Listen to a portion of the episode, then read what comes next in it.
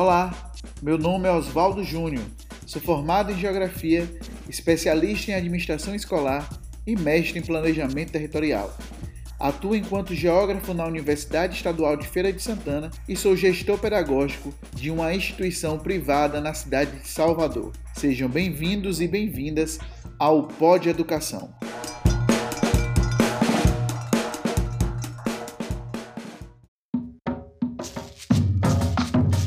Olá, pessoas que me escutam. Eu sou Oswaldo Júnior, do podcast Pode Quase Tudo. E como se não bastasse tudo que estamos vivendo no país nos últimos meses com a Covid-19, na verdade, nos últimos anos, já que tem mais um ano de pandemia, eis que desengavetam o PL 490-2007, que atinge principalmente as comunidades indígenas do Brasil. Esse projeto foi apresentado em 2007 e se você não sabe do que eu estou falando, escuta esse podcast para entender um pouco sobre o assunto.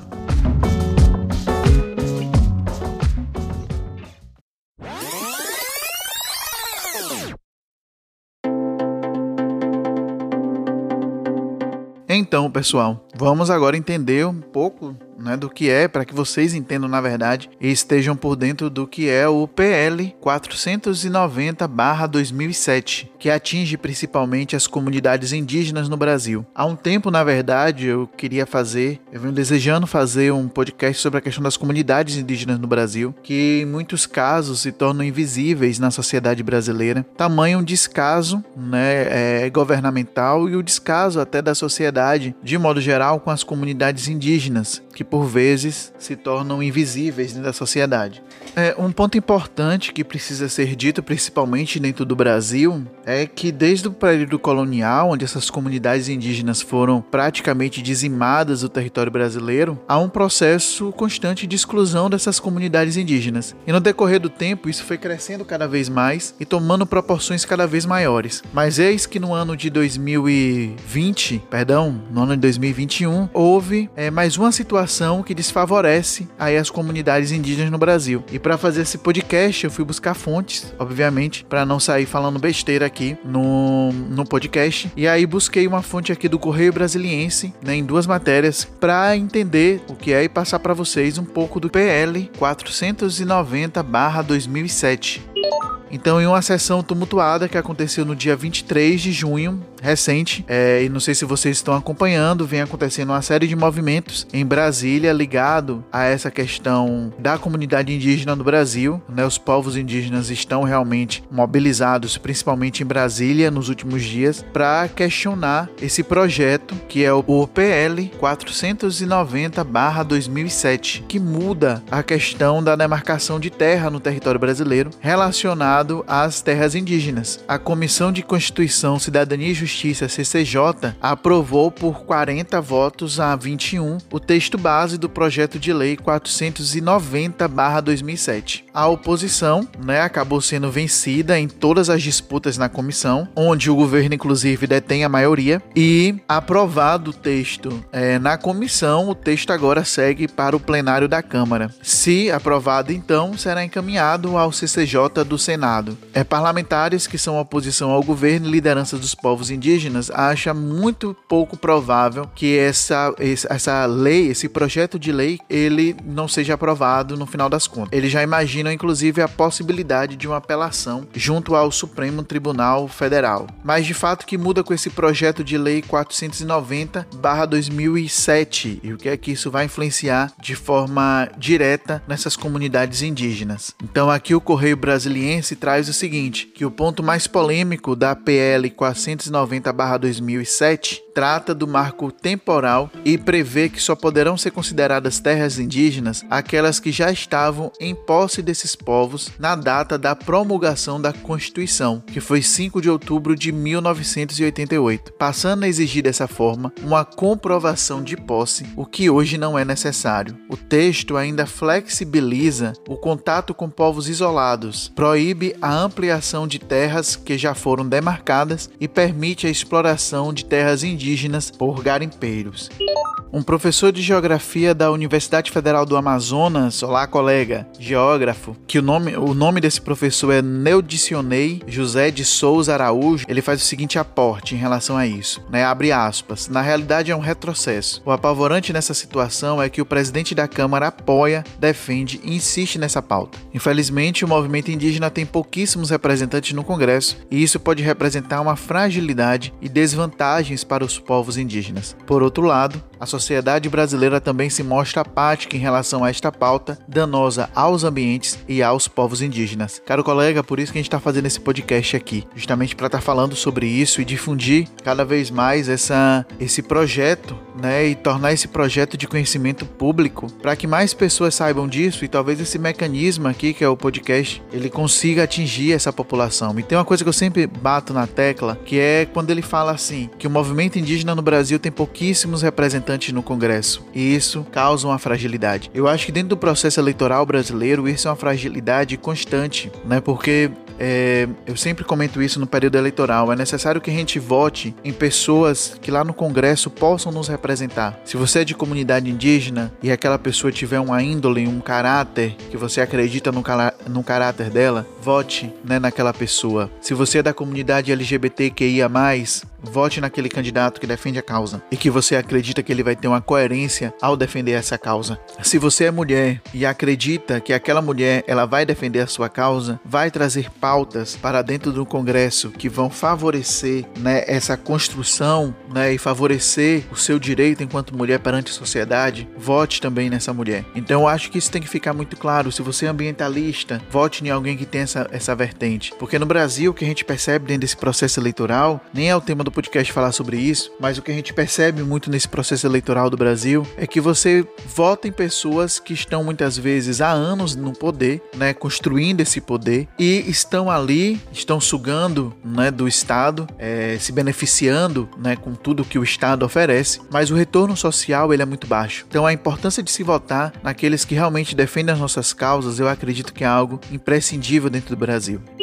Só para a gente entender assim um todo do PL 490. Ele é um projeto de autoria do ex-deputado federal Homero Pereira e é fortemente apoiado pela bancada ruralista do governo. Em 2009, ele foi rejeitado pela Comissão de Direitos Humanos e Cidadania, que entendeu que, caso aprovado, o projeto iria dificultar ainda mais a demarcação de terras indígenas. Nesse relatório lá de 2009, aonde esse projeto ele foi rejeitado, tinha o seguinte termo lá, a seguinte frase: Entendemos pois, que tanto a proposição principal quanto as que lhe forem apensadas e que ora estamos analisando não representam nenhum avanço na salvaguarda dos direitos indígenas. Pelo contrário, se transformadas em lei, propiciarão a postergação do progresso de demarcação de terras indígenas e concluiu aí o relatório. Porém, lá em 2008, voltando aqui no tempo, ele foi aprovado pela Comissão de Agricultura, Pecuária, Abastecimento e Desenvolvimento Rural. O relatório ele alegava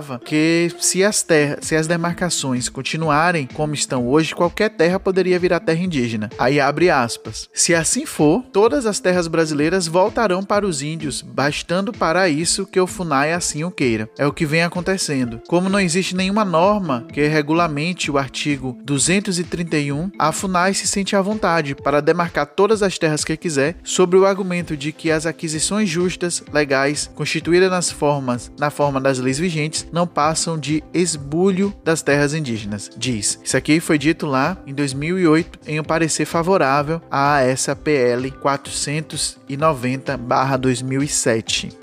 De acordo com os dados do Instituto Socioambiental ISA, somente 13,8% das terras do país são reservadas aos povos indígenas. Uma das principais críticas ao projeto, a deputada federal e coordenadora da Frente Parlamentar Indígena, Joínia Vapichama, da Rede, disse em coletiva de imprensa na semana passada que, além do projeto ser uma ameaça a direitos adquiridos, ele também tem mais de 20 projetos de lei apensados que podem passar sem ser devidamente analisados.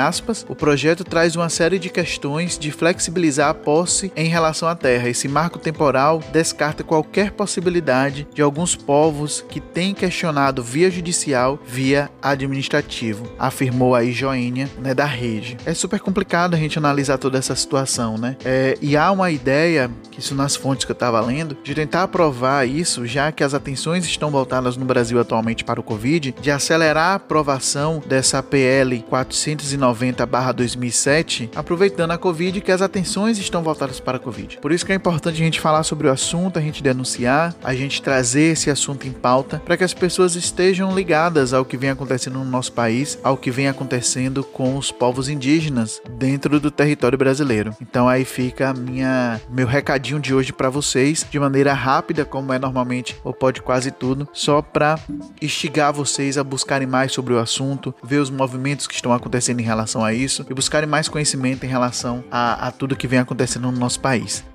Deixar aqui um recadinho super especial, agradecer a audiência de algumas pessoas que estão sempre comigo, que é Sim Almeida, um grande amigo e que tá sempre ouvindo Pode Quase Tudo, mas não só ouvindo, como divulgando também. Minha amiga querida Liz Galvão, eu mando um beijo para você, você sabe que eu adoro você. Quero que você esteja sempre bem e linda e que participe aqui também do Pode Quase Tudo. E um outro recadinho que eu quero dar para vocês também é sobre é, a iniciativa Podcasters Unidos. Seguem eles lá no Instagram, arroba Unidos, né? Segue que lá tem uma série de, de, de podcasts que estão lá e que servem aí para alimentar a questão dessa nossa comunidade de Podcasters Unidos que tá lá no Instagram. Tem um, um monte de conteúdo legal que vale a pena vocês estarem vendo e vale a pena vocês estarem assistindo também. Ah, eu aproveito aqui, gente, digo um podcast que tá na comunidade que é o Poltercast, né? que é um podcast super legal que fala sobre coisas de terror. Eu adoro, adoro, adoro escutar o conteúdo deles, super curto a gente tem interação também na rede social. O Instagram deles é poltercast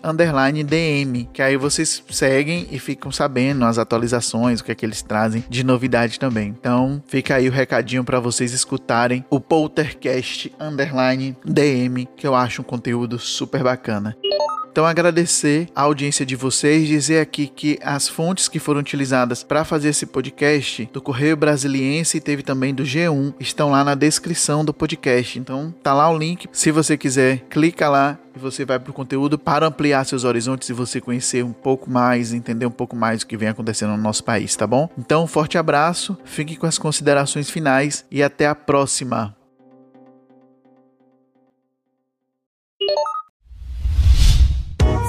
A iniciativa Podcasters Unidos foi criada com a ideia de divulgar podcasts menos conhecidos, aqueles que, apesar de undergrounds, têm muita qualidade tanto em entretenimento quanto em opinião. Por aqui você tem a chance de conhecer novas vozes que movimentam essa rede. Então entre lá no nosso Instagram, o arroba Podcasters Unidos, é só escolher e dar o play.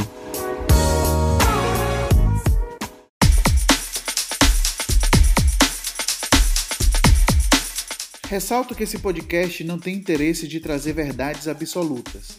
A proposta é trazer temas que considero interessantes e, com isso, estimular discussões. Por isso, aproveito para informar que o Pod Educação faz parte de um projeto muito maior que é o Blá Blá Blá da Educação, que tem um Instagram, uma página no Facebook, um canal de YouTube e um site. Essas redes sociais são fundamentais para termos um vínculo cada vez mais próximo com o nosso público. Então aí vai. Nosso Instagram, blá blá blá da educação, nosso Facebook, blá blá blá da educação, nosso site, o blá blá blá da educação.com e o nosso canal do YouTube, o blá blá blá da educação. Temos um canal no Telegram e todas as redes que eu falei com vocês aqui, o link está na bio do Instagram. Entre em contato conosco. Aproveite e peço que nos sigam também nas plataformas digitais, como Spotify, Deezer, Google Podcast, Overcast, Apple Podcast, dentre outras. Assim você receberá a notificação de cada novo episódio. Um grande abraço virtual para vocês. Tchau.